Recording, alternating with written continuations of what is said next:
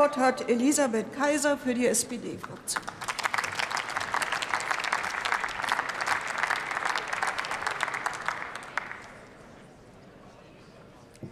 Sehr geehrte Frau Präsidentin, liebe Bürgerinnen und Bürger, werte Kolleginnen und Kollegen! Wir sind kurz davor, einen Bundeshaushalt in Höhe von mehr als 476 Milliarden Euro zu beschließen.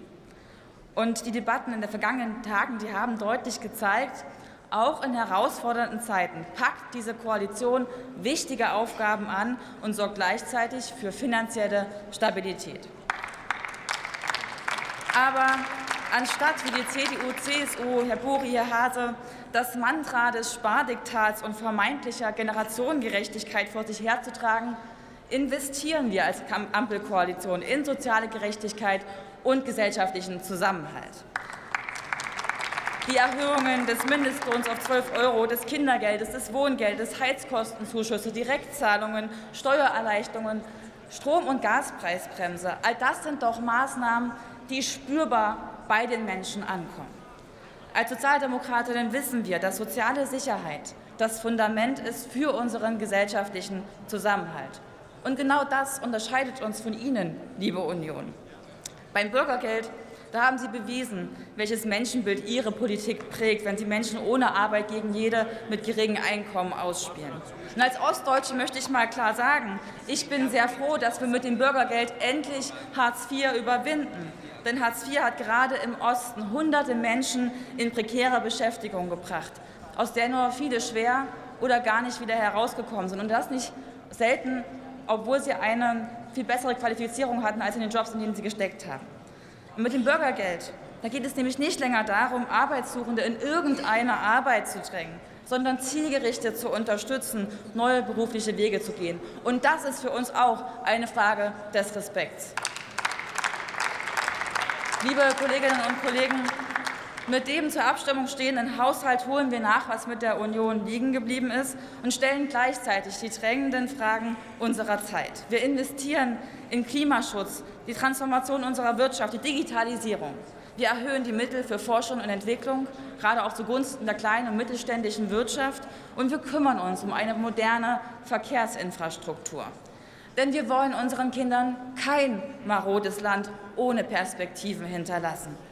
Das ist für uns Generationengerechtigkeit, liebe Kolleginnen und Kollegen.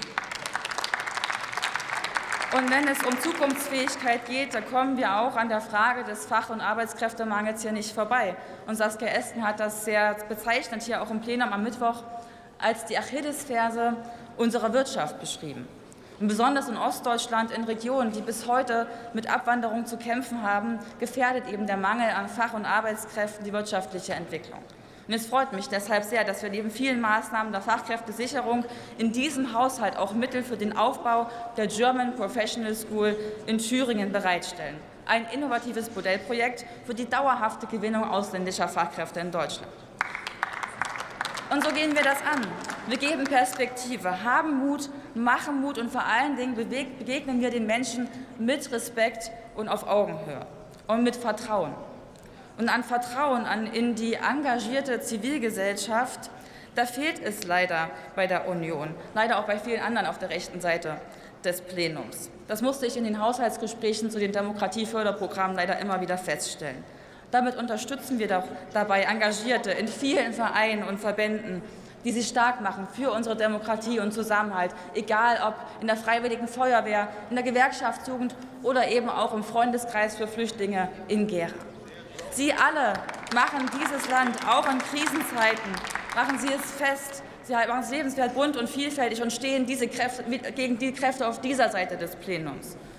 Und zum Ende bleibt mir hier nur noch einmal kurz Danke zu sagen an die lieben Kolleginnen und Kollegen für die gute Zusammenarbeit im Haushaltsausschuss, an Helge Braun, unseren Ausschussvorsitzenden, und vor allen Dingen auch an die Mitarbeiterinnen und Mitarbeiter im Ausschuss. Und besonderer Dank nochmal an Dennis Rode, der für die SPD-Fraktion die Kapitänsbinde in den Haushaltsverhandlungen trägt, heute leider nicht hier sein kann. Gute Besserung, lieber Dennis, und nun eine gute Abstimmung zum Bundeshaushalt. Vielen Dank.